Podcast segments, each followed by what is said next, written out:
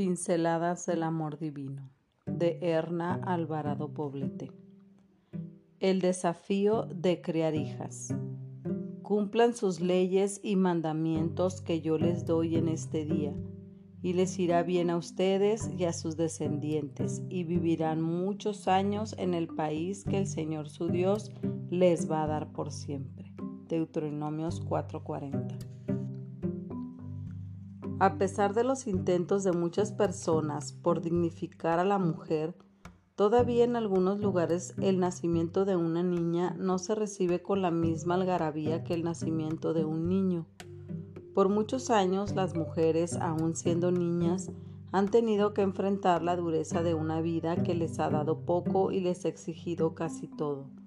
Trabajo arduo, analfabetismo, problemas de salud e indefensión cuando sus derechos a una vida digna les han sido arrebatados.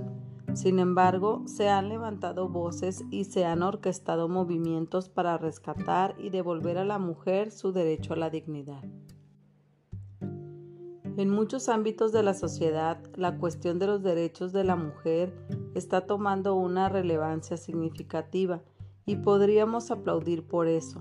No obstante, al mismo tiempo se han generado nuevas expectativas para ellas, las cuales las han llevado a enfrentarse a nuevos retos que les exigen responsabilidad, sentido común y sabiduría. Los padres han sido bendecidos con el nacimiento de una hija, tienen un gran privilegio y al mismo tiempo un gran desafío. En ellos recae la tarea de crear a un ser humano para un mundo donde es urgente una convivencia saludable y armoniosa entre hombres y mujeres.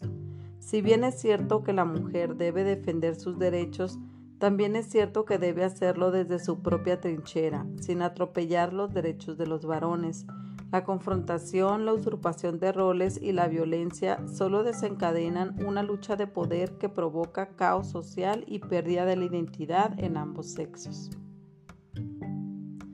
En ocasiones me asusta ver las chicas asumiendo actitudes masculinas.